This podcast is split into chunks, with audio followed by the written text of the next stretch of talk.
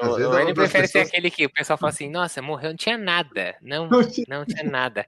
Era obeso, fumava, bebia, não tinha nada. Nossa, gente. Tinha... Não tinha nada Saudável menino, tinha as Saud... bochechas rosadas.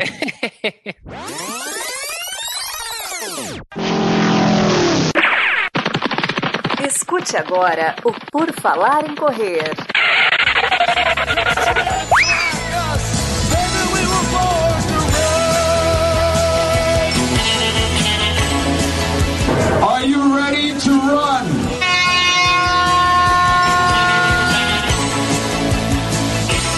Vamos começar mais um episódio do podcast do Por Falar em Correr. Você que está ouvindo nesse exato momento, pode ver no seu feed que sim, caiu mais um episódio nesta quinta-feira. O episódio 432. Vamos falar sobre o core. Core. Como ter um core forte e correr melhor. Se você é caipira, você fala core. Começamos aqui, nós vamos falar sobre esse essa área do corpo aí, né, que é tão importante, não sei se é ignorada ou não, se o pessoal conhece, mas é isso aí, nós vamos falar do core, que é importante para o corredor, é importante para a vida da pessoa. Enfim, a gente vai aprender bastante sobre isso aqui, porque nós temos Gigi Kalp, que sabe tudo do core. Tudo bom, Gigi? Olá, corredores, tudo bem com vocês? Eu vou largar uma bomba e sair correndo. A bomba é: tu não precisa de six-pack para correr bem. E olha, eu fiquei na dúvida, porque ela saiu correndo e não sei o que é six pack, vou ter que procurar no Google. Maurício Geronasso, pack para você é só de cerveja, tudo bom? Bom dia, boa tarde, boa noite a todos os ouvintes. É, six pack para mim é só de cerveja, mas eu tenho um grande problema que eu já nasci com o core inchado. Então vamos ver se eu descubro como é que eu desincho ele hoje. É, Maurício, a gente já conversou com treinador, com nutricionista, com bariátrico. Estamos tentando atingir todas as tuas áreas aí. Ainda vamos falar com alguém que um, um médico de tratamento capilar que corre. Marcos Buozzi, tudo bom? E aí, pessoal, tudo bem? Bom dia, boa tarde, boa noite. É, bom, se a gente falou que não precisa ter six-pack para correr, então já descobri que meu problema na corrida é outro, então, porque eu não tenho six-pack, mas também não corro. Então, vamos, vamos tentar, continuamos buscando o problema meu na corrida, não é o six-pack. Vamos embora. Vamos embora então. Vamos começar este episódio sobre o core. É, primeiramente, Gigi, a Gigi acho que já voltou, já voltou, a Gigi já voltou, ela saiu correndo, né? Ela jogou a bomba, correndo. Agora ela voltou, entendeu, Gigi? Entendeu? Demorou, demorou para entender, eu entendi. Mas vamos, ah, vamos começo de tudo. O que, que é o core? Então, o six-pack, antes que eu ainda não sabia, é o abdominal tanquinho, né, gente? É o, a gente chamou de six-pack ou de abdômen tanquinho, mas tu não precisa de abdômen tanquinho para correr bem. Vamos lá, o que, que é o core? Core não é sinônimo de abdômen tá? Core é o núcleo, o núcleo do corpo. Falando assim um pouco mais tecnicamente, todos os movimentos partem do núcleo. Todos os movimentos partem da pelve, do nosso centro, tá? Então, quando tu vai arremessar uma bola ou quando tu vai até exercícios um pouco mais isolados, tu tem uma ativação do centro do corpo para as extremidades. Então, se tu tiveres o centro do corpo forte e preparado, todos os teus movimentos, mesmo que sejam só da, dos, das extremidades, dos segmentos, né, de braços ou de pernas, eles vão ser movimentos melhores.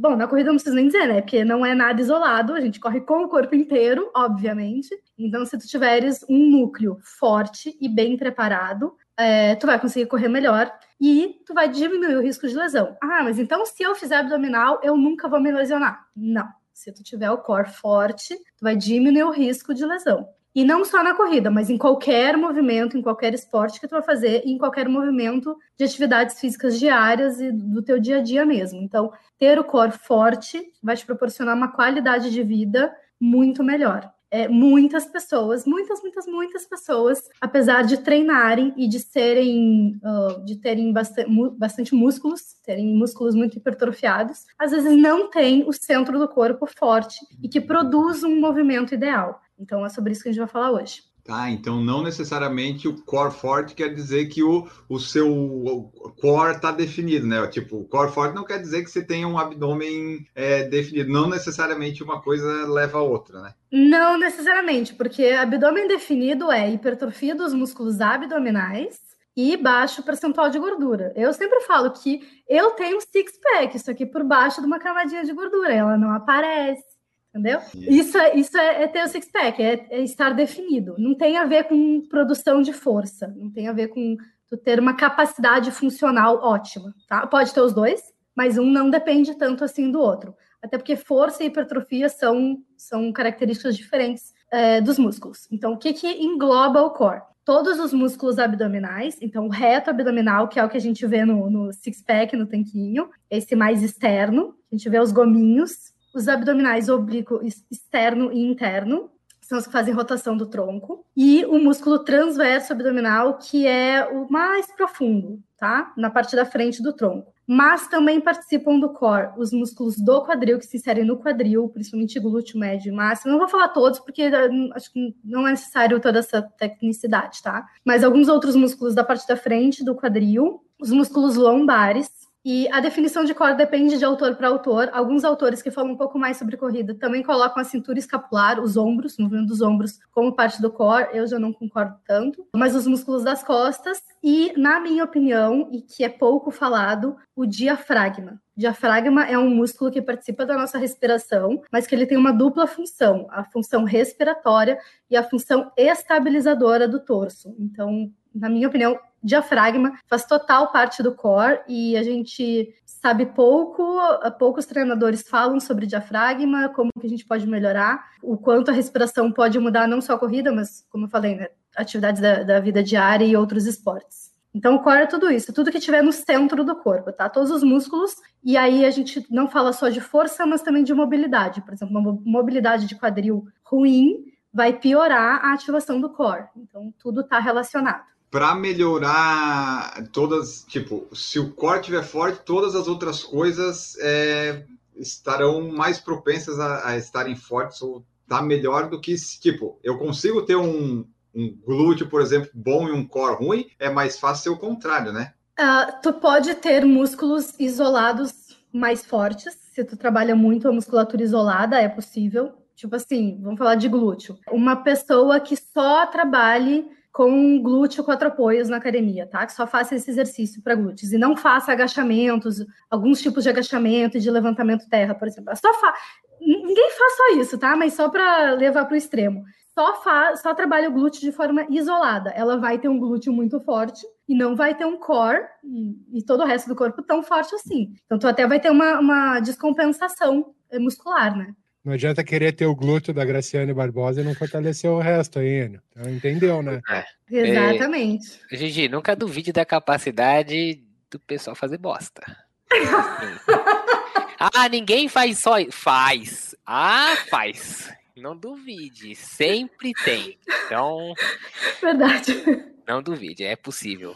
Mas, assim, o então se fosse fazer assim, ah, uma coisa que você tem que focar para deixar forte no seu corpo, foca no core. Se for para focar numa, porque o core que vai irradiar para o resto. É mais é, fácil acertar um, fortalecendo o core. Algumas questões, quando a gente simplifica demais, a gente torna a resposta errada, tá? Entendi. Então, não tem como dizer assim, ah, eu, se tiver que fortalecer uma coisa no corpo, o corpo ele é integrado. É, já é difícil a gente isolar as coisas num treinamento eu nem isolo, né? Quem, quem já me ouviu falar que sabe que eu trabalho com funcional, com treino super integrativo, mas já é difícil isolar. Então, não tem como a gente trabalhar só o core ou trabalhar ou, ou, ou, não trabalhar o core, por exemplo. Um pouco tu sempre vai trabalhar, entende? O que a gente pode melhorar é toda a progressão de um trabalho de força do core vai melhorar a, os padrões de movimento. Isso sim. Então, se tu tiver um core forte e estabilizador, tu vai conseguir agachar melhor, correr melhor, levantar mais peso no supino, enfim, vai conseguir levantar mais carga, tu vai conseguir correr mais rápido, tu vai produzir mais potência. Ô Maurício, você que tá aí de laranja, tá muito bonito isso, Maurício, tá de cone. É, diz aí, você tem alguma pergunta, algum questionamento aí que vem nessa sua cabeça reluzentes? Então, como é que eu faço para deixar esse formato de cone de lado? Porque eu sou fino em cima e alongo embaixo tem uma circunferência abdominal muito grande. Tá? Isso reflete num fortalecimento de core mais específico, tem a ver uma pessoa com uma circunferência abdominal não ter o core forte? Não, não tem a ver. Um, só porque os músculos não estão visíveis, porque como eu falei antes, existe uma camadinha de gordura na frente dos músculos que não estão tornando esses músculos visíveis, não quer dizer que eles não sejam fortes. Se estiveres fazendo um treinamento de força bem elaborado, teu corpo pode ser muito forte, e todos os músculos, né? Na verdade, não só os músculos do corpo, qualquer músculo pode ser muito forte e tá escondido debaixo de uma camadinha de gordura, e tá tudo bem. É, tá, isso não vai é impedir o teu, a tua produção de força. Tá, mas nessa questão de escondidinho abaixo de uma camada de gordura, essa gordura tem que ser, vamos dizer, a visceral ou a gordura na frente da musculatura? Existe diferença nesse dois tipos de gordura? Existe Sim, isso?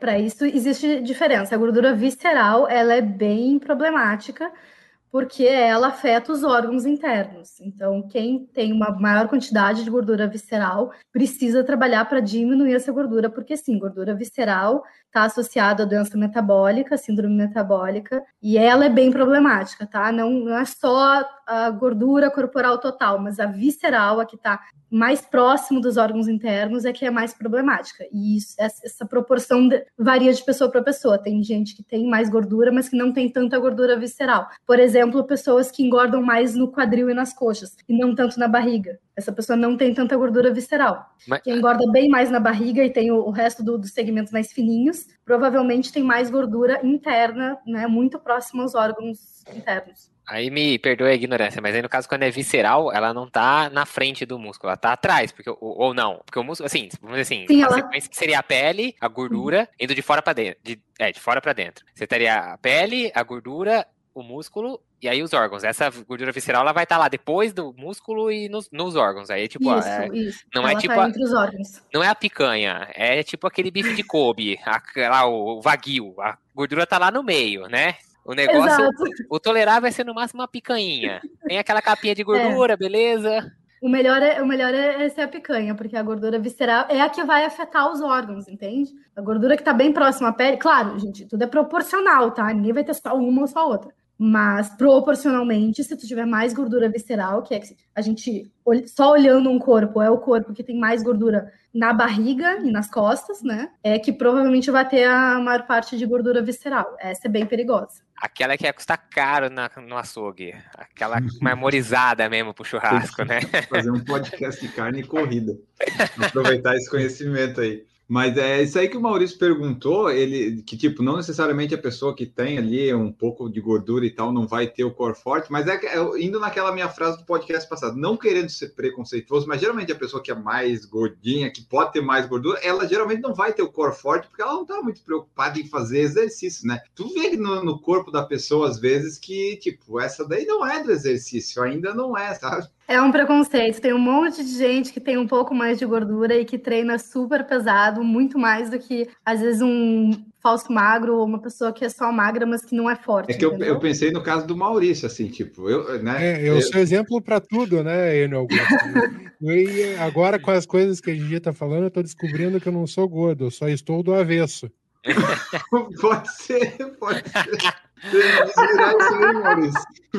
Ah, mas, por exemplo, você pega Mundial de Levantamento de Peso ou o próprio Olimpíada, né? Aos pesos mais altos, não, não tem cara magro, assim, magro eu quero não, dizer, visivelmente. Ser, né? Se você visse. Ó, outro dia tava tendo um Mundial de Judô. Eu tava vendo a final feminina do uhum. peso pesado. E eu não sabia disso, mas o Mundial, ou a categoria de peso pesado no judô não tem limite superior. Né? O UFC, por exemplo, mesmo a peso pesado, tem um limite superior. E no judô não existe. Então no feminino é acima de 78 quilos. A campeã mundial, que aliás foi bicampeão, ela ganhou, a, ela ganhou também agora essa vez, ela tem uma barriga, assim, tipo, de ficar pendurada no kimono, assim, sabe? De marcar o kimono para baixo. Aí você fala assim, ah, não, essa, ela é, é gorda, não é forte. Tipo assim, tudo bem, ela pode ser gorda, mas eu tenho certeza é que essa mulher é, é muito forte, assim, tipo, tem uma base, tem uma estabilidade. A outra, coitada, assim, que também já era mais de 78, é que essa daí devia ter tranquilamente uns 90 quilos, assim. A outra, se jogava em cima dela, assim, ela mal saía do lugar. Assim, ah, é tipo, sacanagem esse de não é... ter limite máximo. Pode que a mulher tem 200 quilos e a outra tem 78, não tem como. É, nossa, mas sim, com certeza ela era muito forte, né? Tipo, a gente vê futebol americano, a gente vê muito jogador daquela primeira linha que o cara tem a pança pendurada para fora da, da, né, da, da camiseta. O cara é um touro de forte, então realmente tem como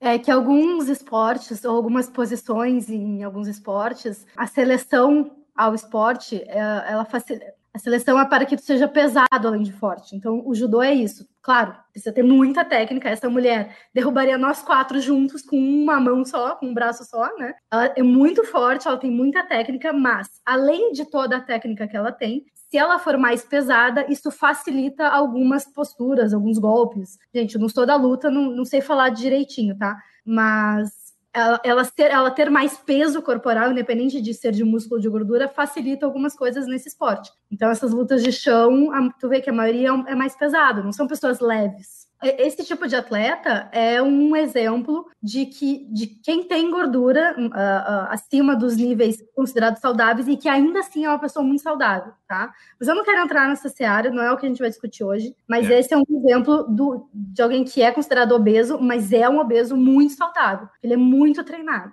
Daisy Mayumi falou: bom é que tem esporte para todos os biotipos. Exatamente, todos os biotipos, todos os biotipos de core, né? E aqui, ó, Gigi, qual que é o papel do, do core na corrida? Nós que somos corredores, assim, tipo, o que, que ele influencia ali se eu tiver um core forte um core fraco? Eu vou cair para frente, vou correr mais descompensado? Só não vale dizer ah. que é o caipira que está na porteira lá dizendo: core, menino, core, core rápido. Core, core, core, né? Hoje vai ser o. Abriu a porteira das piadas, né? A gente, ele vai ajudar a gente. Ter um, se a gente tem um core forte, isso ajuda a gente a manter uma boa postura na corrida, a evitar a dor lombar e a manter a pelve alinhada, para a gente não fazer anteversão, tá? Então, se tu tem um core bem estruturado, forte e uma boa mobilidade de quadril, tu produz um movimento melhor. Então, todo o movimento da corrida, o deslocamento do corpo para frente, ele vai se dar em um padrão melhor. Então, corrida é um padrão motor natural, a gente já nasce sabe, é, é, com, com esse chip no cérebro, né? Sabendo correr, ninguém precisa ensinar a gente. Mas se a gente perde força, perde mobilidade, perde ativação neuromuscular, a gente vai correr num padrão pior. É, qualquer leigo, se sentar num, no parque, assim, só ficar olhando os corredores passarem, vai enxergar muitos padrões diferentes de corrida. Não existe um padrão perfeito, mas até alguém que não entende muito consegue olhar e ver, nossa, esse cara corre meio estranho, nossa,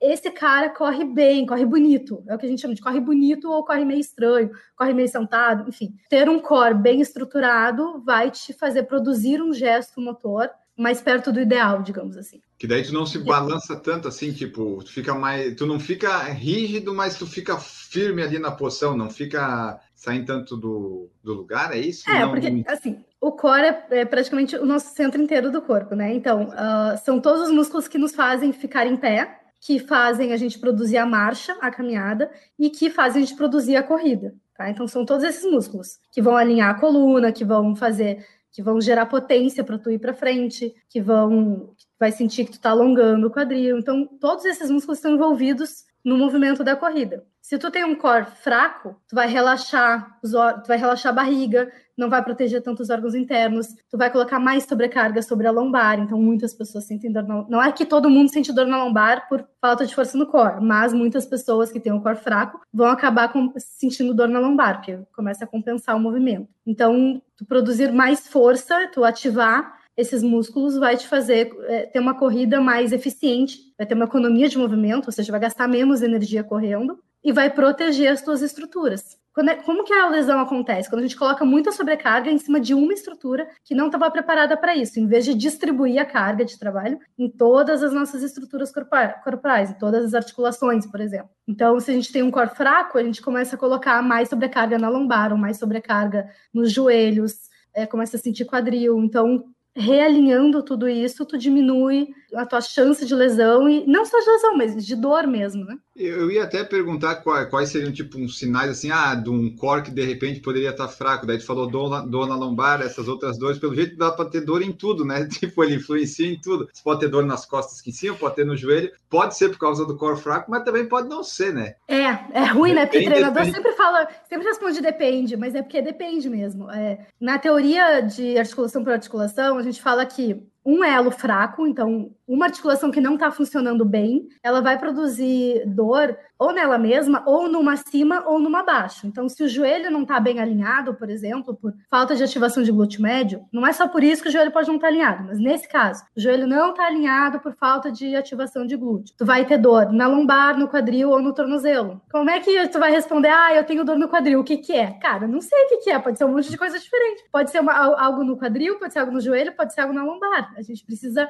de mais informações para dar uma resposta mais certeira, entendeu? Então, dor pode, pode, pode ser um monte de coisa. Dor na lombar, gente, pode ser porque tu passa muito tempo sentado, pode ser porque tu não tem um core forte, pode ser porque tu tem uma cicatriz na barriga. Se tu tirou o apêndice, ou mulher que já fez cesárea, que tem uma, uma cicatriz profunda, ela pode ter dor irradiada na lombar, por causa da cicatriz. Então não tem como a gente responder assim, dar uma receita de bolo e dizer, não, é por causa de tal coisa que tu tá sentindo essa dor, entende? É, até eu já falei com o fisioterapeuta algumas vezes, ele fala, né, que às vezes tem pessoa que tem dor em um lugar por causa de uma cicatriz em outro lugar, porque puxa tudo, né? A pele é um negócio só, né? Não, não dá para separar e daí sente isso também. É, você tava falando ali, eu acho que normalmente se a pessoa tá com alguma dor, são poucas as que vão dizer, ah, será que é o meu core que tá fraco? Porque a pessoa não, não, não sabe, tipo, acho que não tem um conhecimento assim de que, ó, oh, isso aqui, esse, essa área toda é o core que precisa estar tá forte. Acho que é nos últimos tempos que tá ficando mais popular isso, né? É, e o corpo, ele é totalmente interligado. Então, às vezes, um problema na língua vai fazer tu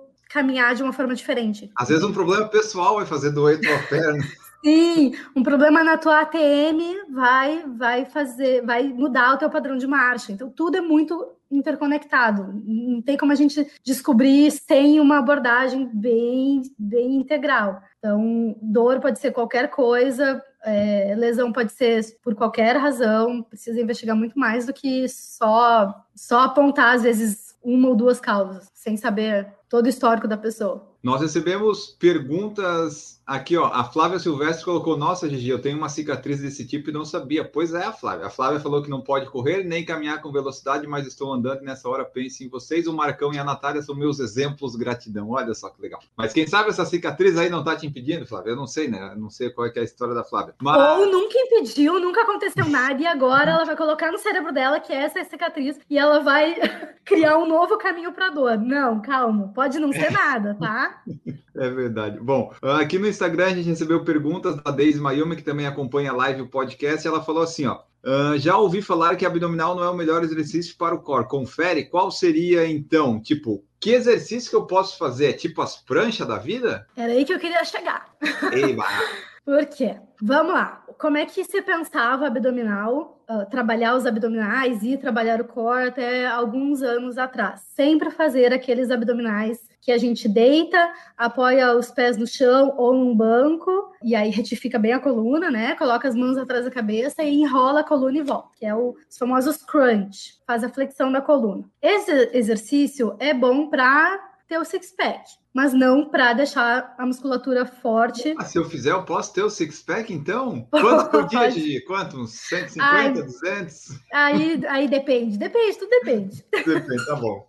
Siga. Mas o que, que acontece? A função primária dos músculos abdominais não é flexionar a coluna. Pensa lá no bíceps, todo mundo sabe onde é que é o bíceps, né? No braço. A função primária do bíceps é fazer a flexão no cotovelo. Ok, então a gente trabalha o bíceps pegando halter e fazendo rosca bíceps, né? Flexionando o cotovelo. Ok. A função primária dos músculos abdominais não é flexionar a coluna. Eles fazem isso? Fazem, mas essa não é a, a, a função primária. A função primária é estabilizar o tronco. A gente passa o nosso dia flexionando a coluna ou em pé, mantendo uma postura ereta para trabalhar, para caminhar, para ir de um lugar para outro. A gente mantém uma postura ereta e vai de um lugar para outro. A gente só, só faz esse movimento de, de abdominal de crunch quando a gente está deitado a gente se levanta para começar o dia. Fora isso, nenhum outro momento. A função dos abdominais é manter a postura e ajudar na marcha e na produção de movimentos. Mas manter a postura, não não flexionar a coluna. Então, inclusive, se tu fizer muitas repetições, isso pode não ser legal para tua coluna, tá? Então, na minha opinião, não é nada benéfico ficar,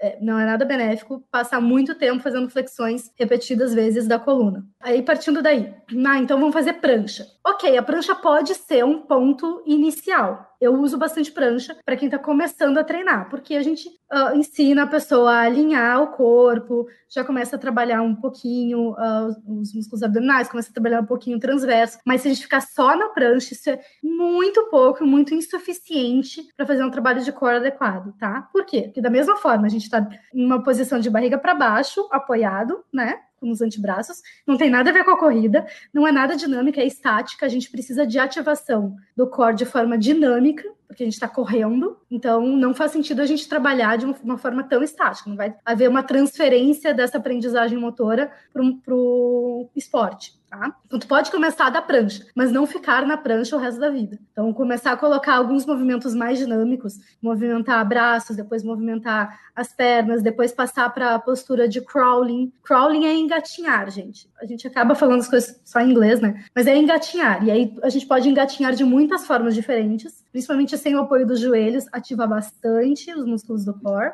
e de uma forma muito mais dinâmica. E aí a gente vai para outras posturas, por exemplo, dead bug, que é essa, acho que é bem pouco conhecida, mas te imagina deitado, como se tu fosse fazer abdominal, tá deitado de barriga para cima. Aí tu tira os pés do chão e deixa as pernas a 90 graus, como se fosse fazer aquele abdominal que é um pouquinho mais difícil. E aí sobe os braços também. Essa é uma postura só, estática. E aí tá, nessa postura de morto. dead bug, é, tipo a barata inseto morta, morto. ela vira de barriga para cima ah, e fica com as patinhas para cima. Não, vamos pensar em outro inseto, vamos pensar em outro inseto. Quer dizer, barata é. nem inseto, né? É, é, que não pode ser uma aranha. É que não pode ser a aranha morta, porque a aranha morta ela recolhe, né? Então não ia falar o exemplo não, que vale pro pensa, Dead Bug, entendeu? Pensa num, pensa num besouro, porque senão, senão não, o rato não é inseto, pô. O rato é Eu fico nervosa de falar desse bicho asqueroso. É, só não fale em barata. Barata não. Mude, mude em. Gente, barata olha, não falem mais em barata. Dia que você encontrar com a Gigi, não fale em barata tá? Pelo amor de Deus. Não façam ela imaginar gente... barata morta pra cima. Vocês parem que a gente precisa da Gigi pra terminar isso aqui. Então, a gente tá encerrando este podcast. Muito obrigada. Eu vou dormir do lado de um raid agora. Tá, a gente fica igual um insetinho com as patas para cima lá. Isso, fica em dead bug. E aí, e aí, nessa posição, a gente pode fazer um movimento de pernas alternado com os braços. Enfim, tem algumas progressões de movimentos que a gente faz que essa dinâmica ativa os músculos do core, tá? Tem muitos outros exercícios, gente. Treino Vou dar só alguns exemplos. Treino intervalado na corrida, tipo fazer um tiro abaixo de 4 para 1, funciona? Para eu ah. ativar meu core? Não existe uma resposta exata, mas eu vou dar a minha opinião, tá? Na minha opinião, não funciona. Se tu tiveres um core forte, ele vai te ajudar a correr muito mais rápido, de uma forma muito mais segura. Mas tu ter um core fraco, tu não vai conseguir fortalecer fazendo treino de velocidade, entende? Tu precisa de exercícios um pouco mais isolados para fortalecer só o core, para depois transferir isso para a corrida. É muito mais fácil tu ter um core fraco e te machucar por causa disso do que tu fortalecer só correndo rápido. Ah, da, da, mesma forma, o, o, levantamento terra. Eu sei que a gente tá falando mais de corrida aqui, tá, gente? Mas preciso dar exemplos de exercícios de força. Levantamento terra é aquele que a barra tá no chão, a gente faz como se fosse um agachamentozinho e tira a barra do chão, tá? E fica em pé. Isso é um levantamento terra. Se tu tem abdominais e a musculatura do core fraca, é mais fácil tu te machucar nesse exercício do que tu simplesmente conseguir fortalecer o core nesse exercício, porque é muita carga, a gente aguenta levantar muita carga e aí a, se a tua estrutura tá fraca, é ali que vai romper. Não vai fortalecer, vai romper primeiro. Então, é, é legal a gente fazer exercícios mais fáceis, da, fazer uma regressão, exercícios bem mais fáceis que estimulem bem mais os músculos do corpo, para depois a gente conseguir transferir essa força para correr bem mais rápido, para fazer tiro de 400 ou para ir para levantar cargas pesadas no treinamento de força. Especificidade, né? Você vai, ah, andar de bicicleta melhora a corrida? Não, corrida melhora se você correr né? É, é, fazer a corrida deixa eu mais forte? Não. Deixa mais forte fazer treino de força. Nadar melhora meu jogo de tênis? Não. Jogar tênis melhora seu jogo de tênis. Nadar vai melhorar sua natação. Pô, mas daí então aquela dor que eu sinto na barriga depois do treino forte é só uma dor de que forçou demais. Não é o meu core sendo fortalecido, né?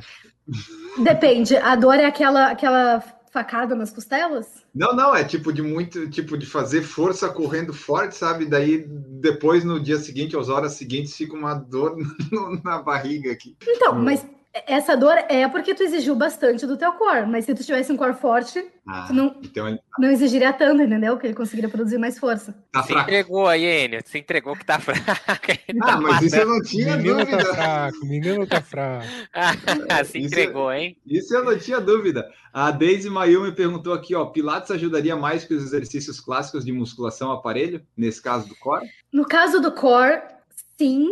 Uh, deixa eu ver. Sim, tá? Mas, Mas eu não. Né? É, eu não gosto de falar sobre Pilates para corrida. Porque é muito aquém do que tu poderia fazer num treinamento de força. O que que acontece? Por que, que tantas pessoas vão para o Pilates e acabam melhorando muito mais do que num treinamento de força? Porque quando tu vai para o treinamento de força, tu vai para uma musculação, tu tem um profissional atendendo 60 alunos. E quando tu vai para o Pilates, tu aceita pagar muito mais caro do que uma musculação. E aí tu tem ou uma professora só para ti, ou um grupo de até quatro pessoas. Qualquer trabalho de força que tu faça com quatro pessoas, o treinador vai poder te dar muito mais atenção, vai fazer um trabalho muito melhor. Mas as pessoas não aceitam pagar tanto numa musculação. Se elas aceitassem pagar uh, uma musculação que fosse de, de, pequenos grupos, por exemplo, elas teriam, muitos benefícios, entende? A, a, maior diferença do Pilates é essa, é que tu tem uma atenção muito maior, tu consegue fazer um trabalho muito melhor, porque o treinador não está atendendo 60 pessoas ao mesmo tempo, está atendendo 4, 3, 2 pessoas. Então, muito melhor. Agora, se tu for me perguntar assim, ah, é, é melhor eu fazer Pilates eu sou corredora, eu tenho, eu tenho dinheiro para né, grana para um treinamento de força. Eu vou fazer pilates ou eu vou fazer personal com um profissional que vai trabalhar treino de força, mas adaptado à corrida. Cara, vai fazer personal, entendeu? Vai ser muito melhor. Então não é não é a modalidade, é o nível de atenção. É verdade. Eu fui quando eu fui fazer pilates é porque é, era mais era perto de casa, era do lado de casa. Eu não precisava ir na academia, que não é um ambiente que eu gosto, e teria poucas pessoas. Às vezes era só eu. Aí é até ruim às vezes ser só você, porque a professora fica só de olho em você. Você não consegue fazer absolutamente nada errado que ela tá lá te corrigindo. Isso é bom. Mas aí você pensa, puxa vida, nem uma coisinha errada eu posso fazer. E daí realmente eu, eu dizia para ela, não, eu quero um exercício para tentar focar de repente aí na corrida, mas a gente sabe que né, a, geralmente o professor de Pilates não, não conhece tanto de corrida, ela, ela fazia crossfit junto, né? Então você vê, ela não tinha. Mas assim, algumas coisas de. Não no mesmo lugar, né? Mas é que ela fazia externamente crossfit. Mas assim, não tinha tantos exercícios como eu vi que eu fiz da tua planilha lá, por exemplo, que eu fiz uns meses. Era, eram uns exercícios diferentes, né? Não era exatamente aquilo lá, mas ajudou um tempo. Foi bom. É, Sim, picada nas pernas, no joelho. Ajuda. Pilates ajuda, mas na minha opinião não é o suficiente. Não é então, específico quer fazer um pouco, Quer fazer um pouco de pilates para melhorar a consciência corporal, para ativar o core, fortalece o core, tem exercícios de respiração que são legais, mas ficar sempre no pilates pensando que só isso vai melhorar a corrida, não vai. É, eu ia perguntar se essa questão né, do Pilates, por exemplo, que você estava fazendo a comparação, falando que a comparação é injusta, né? Tipo, geralmente você compara o Pilates com uma musculação extremamente generalista. Acho que também, nesse caso, eu não sei, daí é, cai também numa questão assim de que o Pilates, é, ainda que não seja algo focado em corrida, a impressão que me dá, pelo pouco que eu conheço de Pilates, que eu já vi de pessoas fazendo e tal, ele trabalha o corpo de forma muito mais integrada do que se você for numa musculação daquela forma antiga, que é rosca, flexora, extensora, voador, tipo, tudo isoladinho, que no caso, essa, a função que você estaria, na verdade, desenvolvendo nesse tipo de musculação seria muito mais uma função estética do que, uma, do que algo funcional. E ao passo que o Pilates, ainda que não seja focado em corrida, ainda é, mas pelo menos você tem integração do corpo, assim, a, trabalhos de corpo muito mais integrado. Então, você vai fazer um exercício onde você depende de estar com o core estabilizado para fazer um movimento com a perna. Não tem nada a ver com, né? Tipo, você não está só fazendo o abdominal, vamos dizer. Então, acho que, eu não sei, isso também teria alguma. Também conta, conta como, no caso, melhor o Pilates do que essa musculação antiga? Sim, concordo Totalmente, isso mesmo. Porque daí, né, muda as percepções todas ali. Aqui, ó, Daisy Mayumi colocou, entendi, concordo, fazer esse tipo de musculação e este ano estou numa assessoria. O treino é específico, mais orientado os resultados já surgiram. Treino bem orientado sempre vai ter mais resultado. Ó, isso aí eu não posso discordar, Daisy, é bem verdade, né? Se tá bem orientado, não tem como, né? O resultado tem, vai vir algum resultado, não pode? E a outra pergunta que nós tivemos aqui do João Paulo Catalão era assim, tem receita para perder gordura visceral? Core forte com barriguinha é possível? Essa parte a gente já viu que é, né? Mas a receita para perder gordura visceral tem a ver mais com alimentação, né? Ou não tem? Exato, não é o exercício. E, e, dieta. e exercício localizado nenhum faz perder gordura na barriga, tá, gente? O emagrecimento é, é, geral, nunca vai ser localizado. É, uma coisa que o pessoal já deve ter entendido é, é, tudo integrado, né? O corpo é um só, você não divide, não tem como você dividir as coisas, tá tudo interligado. Se você não fortalecer, por exemplo, alguma parte da perna, vai dar problema no seu cérebro, às vezes. É, é tudo muito interligado. São coisas bem interessantes, o, o corpo humano, né, Gigi? O corpo, o corpo é magnífico Tava vendo a série do Netflix, Corpo Humano ali, tem vários exemplos que eles dão de corrida também. É, tu pensa assim, como é que essa porcaria fica batendo durante 80 anos, né? O coração, meu Deus do céu, que coisa magnífica. É apaixonante, né? É muito legal. Depende. O Maurício acha que às vezes não dura 80, não chegou a 80 anos assim redondinho, não, né, Maurício? Vai dar uma retificada, né? Mas é engraçado, esse foi até uma conversa que eu estava tendo ontem com minha esposa, referente ao futebol e a exigência que o corpo humano faz do coração numa partida. Tá? Porque nós corremos, fazemos treinos intervalados, mas em períodos curtos. Tá? O cara tá ali jogando uma hora e meia, colocando o coração dele de, de não repouso, mas uma frequência baixa para uma frequência alta em, em cinco minutos ele faz isso quantas vezes? Então, será que isso não é prejudicial ao coração? É claro, não sou fisiologista nem médico para entender, mas o nosso corpo é uma máquina e quem tem algum problema congênico, alguma tendência, uma hora o corpo vai apitar. Esse foi o meu caso, né? É, essa, essa discussão do futebol, acho que acabou em pauta essa semana, porque teve um jogador que faleceu, né? Não, não sei se não, faleceu, não, ele, não, não, chegou a falecer, uma né? parada cardíaca no jogo. Teve uma parada e... E, e foi ressuscitado e, por causa do desfibrilador. Tá, é, mas é que daí existem casos específicos em que Sim. isso pode acontecer. Acontece, quando acontece, é tipo um avião caindo, todo, isso vai virar notícia no mundo inteiro, porque é tipo muito tipo um raro. maratonista morrendo na maratona, né? Morre Exato. um a cada dois, três é, anos.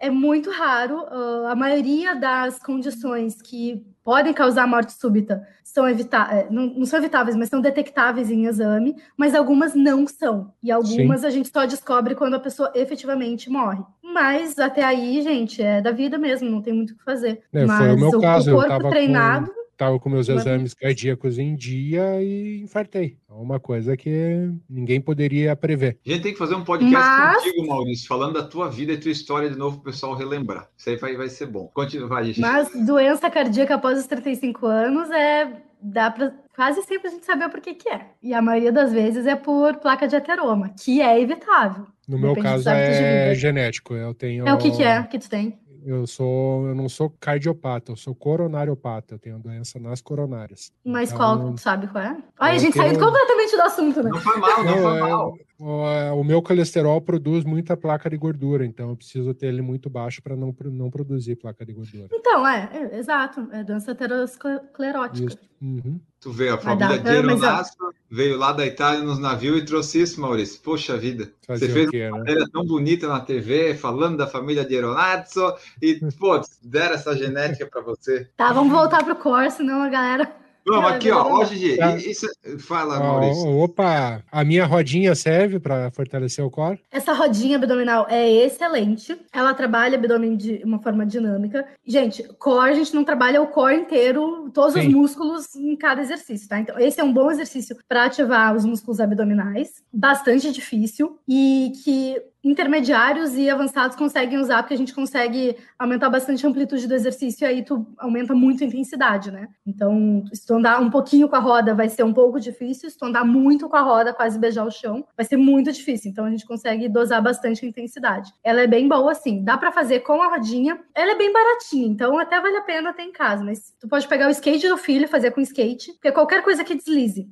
qualquer coisa ah, que deslize, se tu tiver um, um slide, que daí já é uma, uma, uma placa placa de exercício, mas se tu tiver um, um piso bem liso em casa de madeira. Que você coloca as meinhas e fica. Exato, aquele, aquela placa é maravilhosa. Mas se tiver um, um, chão bem lisinho em casa, tipo de madeira bem, bem lisinha, que, que, escorrega, e colocar um tecido nas mãos, tu consegue escorregar também. Dá para fazer alternado, um braço e outro, nesse caso não com a rodinha, né? A rodinha é só os dois. Mas consegue deslizar um braço e o outro no slide ou num piso liso. Tem muitas coisas que dá para fazer. Outros exercícios muito bons para core. Turkish Get Up e Set Get Up, que é pegar uma carga, a gente fica deitado no chão. É, eu vou fazer uma lista, tá? Para colocar no site, que acho que é mais fácil. Mas a gente fica tá deitado no chão, coloca uma carga no alto, para a pessoa imaginar, coloca no alto, apontando para o teto, e aí a gente vai levantando do chão até ficar em pé e desce de novo. Existem algumas técnicas diferentes, a mais comum é o levantamento turco, que tem algumas fases que a gente passa, mas é um exercício super funcional, uh, que inclusive é muito bom para todo mundo que estiver envelhecendo. Não sei se vocês estão, eu estou.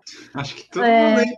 Então, é um exercício super funcional, porque a gente levanta do chão e volta até o chão. Trabalha bastante core. E alguns exercícios com mais carga, daí tipo levantamento terra, agachamento, todos esses vão trabalhar o core também. Só que a gente não pode partir de uma carga muito alta com um core muito fraco, porque daí é o elo da corrente que vai arrebentar, né? Mas se, se for progressivo em uma estrutura de treinamento bem pensada, eles, eles cabem num treinamento pensando o core também. Ó, desde aqui participando, dizendo que essa rodinha que o Maurício falou é a morte, não diz que ela é boa para o core, eu tenho, mas é punk fazer. Exatamente, os mais difíceis acho que são os que dão mais resultado aí, ó, né? não, talvez não necessariamente, mas ah, nesse caso é sim. Então, é que tudo depende de progressão, nada é muito difícil. Às vezes tu não está preparado para aquilo ali. Uhum. Então, se tu só andar um pouquinho com a rodinha, te dói a lombar, por exemplo, é bem comum, né? Da gente tentar fazer esse exercício da rodinha e doer a lombar, em vez de tu sentir bem os músculos abdominais. É porque tu não está preparado ainda para ele. Aí tu tem que fazer mais exercícios, por exemplo, de crawling ou de perdigueiro, que é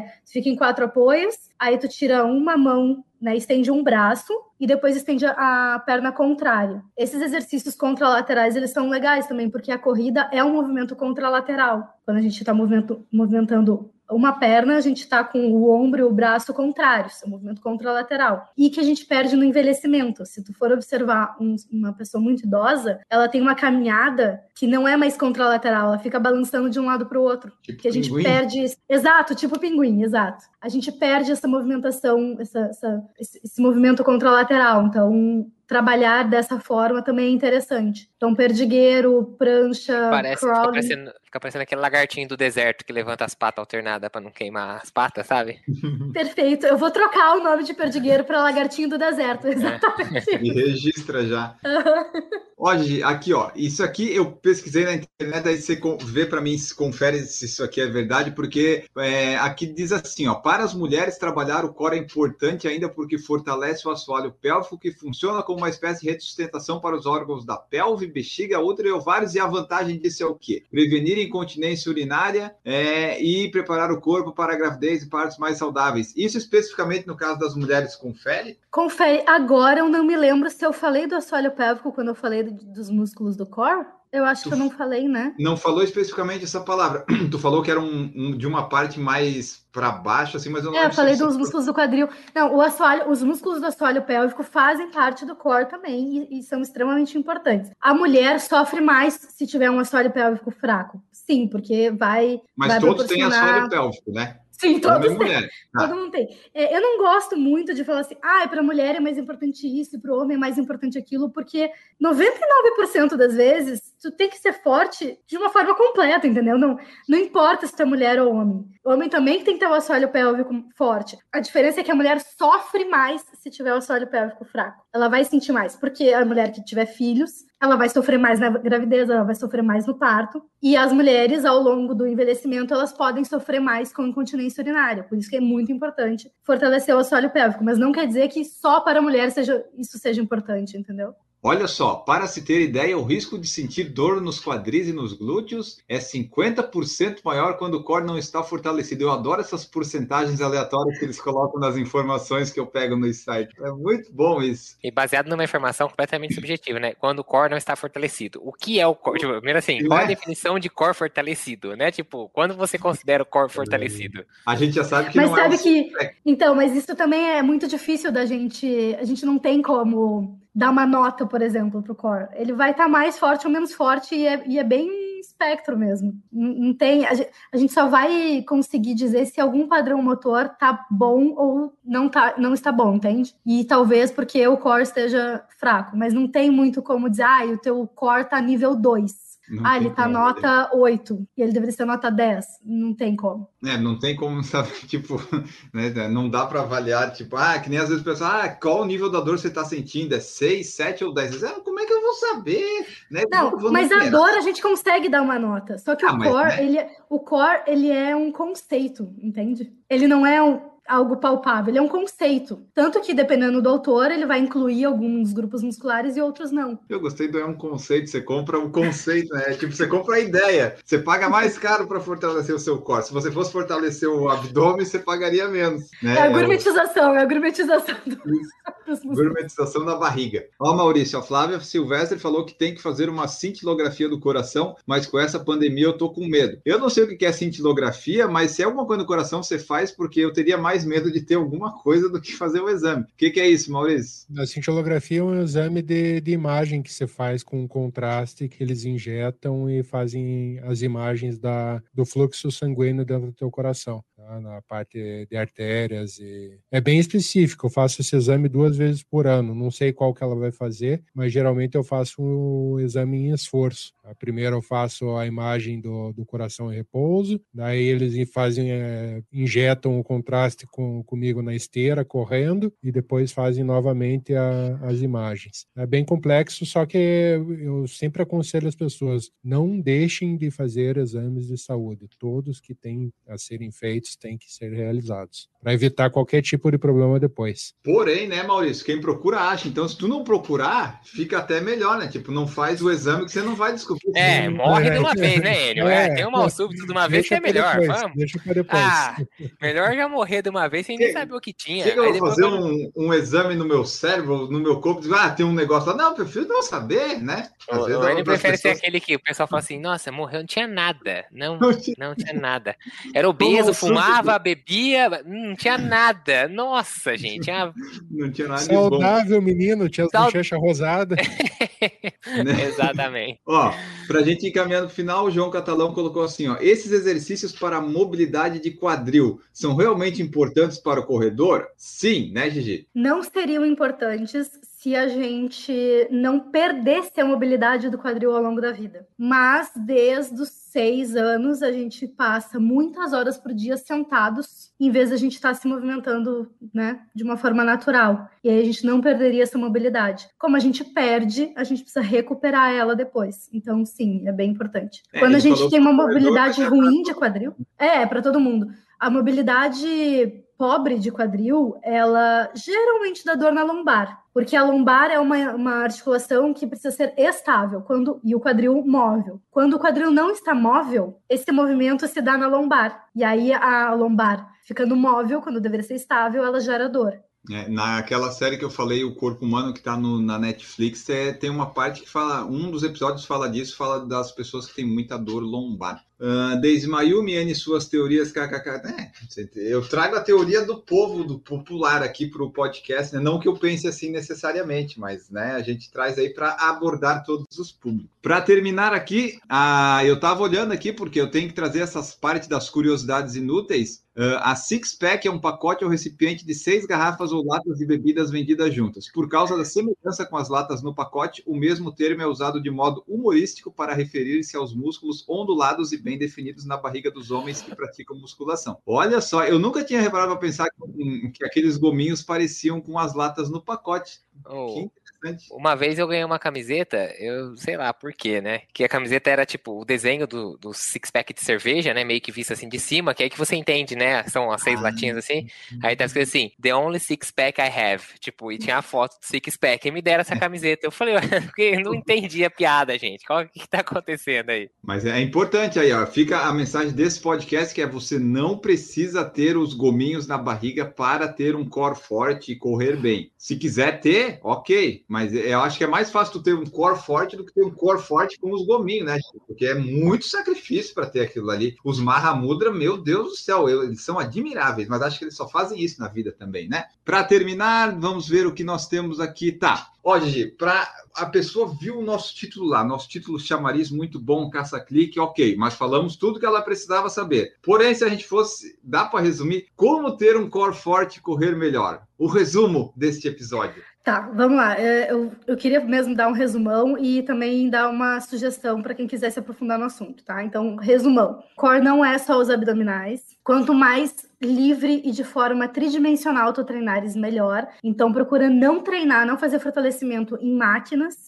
e tenta usar muitos planos de movimento e exercícios mais dinâmicos. Então, exercícios com rotações, que tu muda de direção, esses exercícios são melhores, tá? Eu vou fazer um post uh, enumerando tudo isso e dando alguns exemplos, porque é muito difícil só falar, para quem só está ouvindo, entender quais exatamente são os melhores exercícios, tá? Então, eu faço um, um post um pouco mais longo e aí coloco lá no, no Corrida Forte, é, no site mesmo. Não precisa, e na minha opinião, não deveria fazer só é, abdominais com flexão de coluna, não acho que tu vai ter nenhum benefício nesse sentido. Fortalecer assoalho pélvico, mais fácil é com cócoras, mas dá para fazer outros exercícios também que não sejam tão estranhos, mas cócoras é muito bom. Que mais? Quem quiser se aprofundar, eu falei bem rapidamente sobre o papel do diafragma, mas ele tem um grande papel na respiração e na estabilização do tronco, tá? É, é realmente um assunto bem maior do que uma hora de podcast. Então, quem quiser se aprofundar, uh, existem dois temas que tu pode dar uma pesquisada bem legal no assunto e os primeiros resultados do Google, acredito que tu já vai, pelo menos, entender um pouco melhor. Um é o bracing, que é uma técnica de respiração para produzir mais força, bastante utilizado para levantar cargas mais altas, mas a gente pode uh, utilizar em outros momentos também, bracing. E o outro é DNS, estabilização neuromuscular dinâmica. É uma técnica também de respiração e de exercícios para trabalhar bastante o core, mas aí é, é, bem mais profundo e tal. Mas se quiser procurar isso, DNS e bracing. Gigi, e quando você trabalha de pé? A Flávia perguntou. O ideal é que a gente não fique muitas horas na mesma posição, tá? Então ficar oito horas, por exemplo, em pé, ele é, é tão ruim, vai te doer tanto as costas quanto oito horas sentado. A gente nasceu para o um movimento e não para ficar parado em uma só posição. Então, se tu trabalha em pé, o ideal é que tu consiga caminhar né, conseguir te deslocar um pouco, tu não esteja de saltos, mas que tu esteja em, calçados o mais minimalistas possível. Eu falo o mais possível porque eu sei que nem sempre isso é possível. Fazer movimentos para relaxar a coluna, tipo cócoras, ou deitar e abraçar os joelhos é, me é melhor no final do dia para tu dar uma relaxada. E tu aprender essa técnica de bracing vai te ajudar a manter a postura ereta com menos esforço, tá? Porque hum, o diafragma, sabendo utilizar o diafragma, tu consegue estabilizar de dentro para fora, não só de fora para dentro. Dá uma pesquisada sobre isso porque pode te ajudar bastante se tu fica muito tempo em pé. Maravilha, perfeito. Maurício Geronasso, tem mais alguma coisa para acrescentar? Não, da minha parte está entendido que eu manterei meu corpo fortalecido diariamente. Isso aí, o corpo six pack. Marcos Boss, tem mais alguma coisa para você acrescentar, tirar sua dúvida ou tá bom por hoje? Tá bom por hoje já, muita muita cacetada na cabeça já, ficar sabendo das a realidade, a verdade dói. E uh, eu tava vendo aqui a imagem do próximo é, post que eu vou fazer no Instagram desse episódio. Ah, vocês mandem fotos suas sem camisa para eu ver qual que fica melhor para eu colocar. Ah, eu já achei, eu já achei que você ia falar assim, olha, dos erros que os corredores como é que é, foi que a gente fez semana passada, né? Maus hábitos. Os maus hábitos. Por coincidência, quem tá lá sou eu. Aí eu achei que você ia falar que o core forte você ia pôr uma foto do Maurício. Eu espero que ele não tenha mais aquela minha foto de top. Ah, eu acho que eu não tenho, ainda bem. Ainda eu... bem. Tu vê como é difícil mudar o imaginário coletivo, né? A gente tá aqui há uma hora eu explicando que um core forte não necessariamente é um abdômen estético, não é six-pack, que só olhando uma pessoa, tu nem. Assim, não dá pra saber se ela tem o core forte, ela se movimentando assim, pra depois eles acharem que a gente tem que colocar um six-pack no, no post do episódio. É difícil. É, é clique, clique, Gigi. É. Clique. Clique é atraído com. Você acha o quê? Colocar lá pançudo, ó, o cara que levanta 200 quilos no, sei lá, no arranco. Pançudo, não, o core dele é forte. Ninguém quer saber disso. O pessoal quer ver o six-pack, entendeu? É isso que é. Eu vou colocar ou a foto do Mahamudra ou do Mofará correndo, que o Mofará correndo ele tem uma postura bonita, né? Lá você vai, ó, esse daí tem um core forte. Qualquer, vou... qualquer crossfiteiro aí sem camisa também chama atenção no post. Que o crossfiteiro, quando ele ganha six-pack, ele tira a camisa, a menina também vai só de top. Não, mas eu achei que para entrar no crossfit. a gente vai ter que parar de falar de crossfiteiro aí, que já é, é o segundo episódio seguido, vão achar que a gente tá fazendo bullying com eles. Não, é nada, inveja, inveja. É, da, da, do six-pack eu tenho inveja. Ai, ai. Bom, é uniforme, né? É uniforme. Eu até achei que você fazer crossfit, você já tinha que estar o six-pack. Eu, acho, eu acho que você não consegue lá, não. Acho que para entrar é tipo, tem que passar no teste. Ah, tira a camisa aí. Aí vai ver, ah, tem o six-pack, pode se matricular. Aqui não, Não, tem, é. vai para outro lugar. Enquanto não tem six-pack, não pode correr na rua e não participa da foto no final do, do WOD, entendeu? Que é pra não estragar a reputação. Aí depois que você consegue, aí você participa. Aí você entra pra seita totalmente, entendeu? Uh, Deise Mayumi aqui falou que vai pesquisar o diafragma, diafragma, a gente já colocou ali as, as op- opções. Vamos então embora, pessoal. Esperamos que vocês tenham gostado aqui do nosso episódio falando do Core Forte. Core, Core, como é que é? Eu esqueci o nome do episódio de novo, ficou muito grande o título. Como ter um Core Forte correr melhor. Isso que você aprendeu hoje aqui. E se você ficou com dúvida, no post do site vai ter alguma coisa e, obviamente, no perfil da Gigi vai ter lá. Você vai lá em Corrida Forte, é no site que você vai colocar, Gigi, ou vai ser no Instagram ou tanto faz? É, eu vou colocar no Instagram também, mas aqui no site a gente consegue destrinchar mais,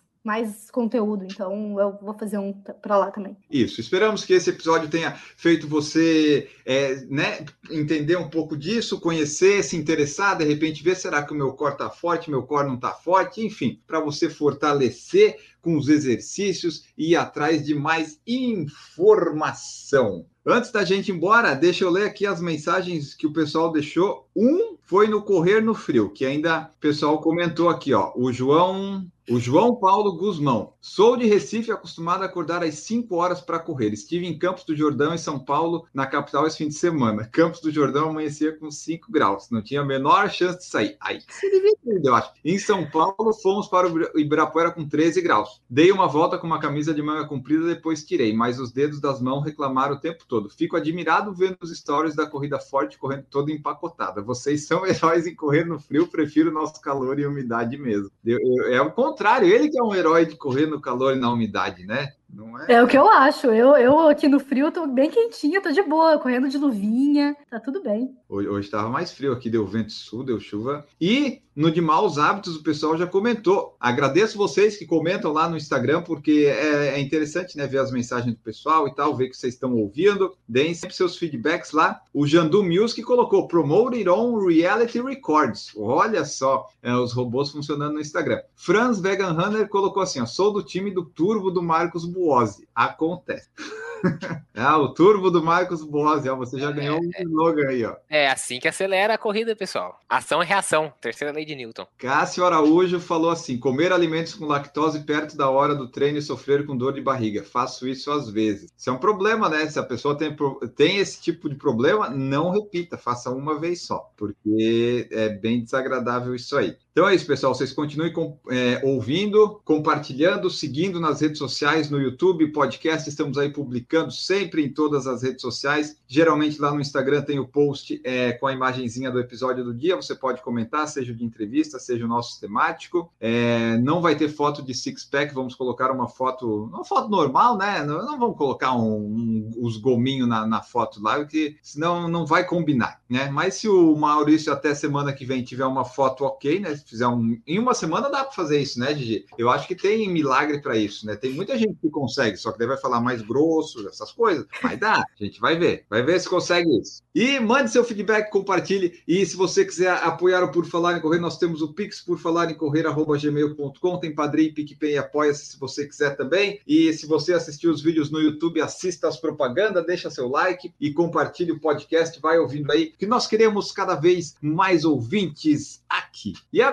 vamos embora. Gigi Calpe, muito obrigado por nos esclarecer, trazer alguma luz aqui no core, porque eu, eu achava que o core era abdômen. Já aprendi que eu já uma coisa eu já aprendi, as outras, né? Tem que colocar mais em prática que esse negócio de fortalecer o core. Não parece ser é, é simples, mas precisa de uma coisa que eu não tenho ainda, que é vontade. Mas muito obrigado pela sua presença aqui, foi muito legal, porque quando a gente fala de treino de força, essas coisas de musculação, fortalecimento, a Gigi show aqui, né? Corrida forte. Muito obrigado pela presença. Gente, muito obrigada por vocês me ouvirem hoje. Eu sempre que tem essas, esses episódios que eu falo mais, eu tenho a impressão que o pessoal saiu mais confuso do que entrou no podcast, porque eu acho que eu não, eu não esclareci nada. Então eu prometo que pelo menos um post esclarecendo um pouco mais tudo que eu falei aqui vai ter lá no site corridaforte.com. E quem quiser conversar também comigo, é, fala comigo lá no Instagram, arroba Corrida Forte tá? Respondo tudo que eu souber, que eu puder responder para vocês. Obrigada por hoje. A gente se vê semana que vem de novo. Se você perguntar alguma coisa que a Gigi não sabe, ela manda aqui pro PFC, que aqui no PFC a gente sabe absolutamente tudo. Maurício Geronasso, com essa jaqueta laranja bonitona, muito obrigado pela presença em mais um episódio. Eu que agradeço, Enio, agradeço o Marcos, agradeço a Gigi pela aula que ela, nos deu hoje. Espero que vocês tenham gostado. Semana que vem estamos de volta aí com o core mais forte. eu quero ver, quero ver você fazer uma pran... a prancha não era, né? Fazendo um rolinho lá sem reclamar. Marcos Buozzi, muito obrigado pela presença aqui. Vai lá fortalecer seu core com muito vinho. Valeu, pessoal. Obrigado por quem assistiu. Obrigado para quem escutou agora o podcast. Obrigado, pessoal que estava aqui. A Gigi que deu aula e, né, fez eu e o Maurício ficamos aqui só assistindo. A gente tá igual vocês. Vocês que estão escutando, eu e o Maurício fizemos a mesma coisa aqui hoje, só escutamos. Quem quiser procurar alguma coisa lá no Instagram, marcos.boase. Não tem informação de qualidade igual da Gigi, não tem nada dessas coisas, mas se quiser seguir, segue lá, beleza? E recado pros crossfiteiros do nosso coração, a gente brinca com vocês, mas não, a gente não tem mágoa nem rancor de vocês. A gente sabe que vocês também fazem piadas com a gente. Tipo, olha lá os frangos correndo, não consegue fazer duas barras e já estão tremendo inteiro. A gente sabe que vocês fazem essas piadinhas com a gente. Então a gente faz só de volta. É, é tudo na camaradagem. É, o, o, no Por Falar em CrossFit deve ter essas coisas, né? Sempre Exatamente. E para terminar, o Wagner da Luz falou excelente de corrida forte. E como o Marcos falou, de, de todos nós aqui, se você quiser é, conteúdo com qualidade, informação, você vai no Corrida Forte. Se você quiser é, ver os posts ou saber que episódios a gente fez aqui ou alguma coisa dos meus treinos, você vai indo por falar e correr. Mas o negócio de informação é, é, com a Gigi. Aqui de nós quatro é ela que tem que, que sabe mais. O Maurício você vai ver uns negócios de NFL, umas cerveja, o Marcos é uns negócios de vinho, de comida, mas assim, né? Conteúdo de qualidade, você vai no arroba Corrida Forte. O resto é, né, daí você vai para se divertir. No da Gigi também você se diverte, porque ela foi atacada por um ganso no último fim de semana. Então tem ela. Muito consegue... bom, muito bom. Até o Ganso tá chegando perto de mim, ele me deu uma cabeçada. É, ela tava ali só filmando, tipo assim, ah, o Ganso chegou. Ah! Eu, não, peraí, não eu tava na minha. Eu cheguei antes, eu, cheguei Eu tava sentadinha na minha e eles começaram a chegar perto. Eu disse, eu não vou sair daqui, eu cheguei aqui antes.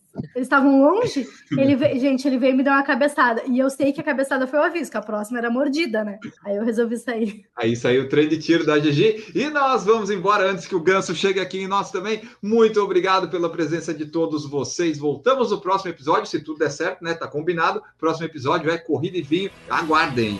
Tchau!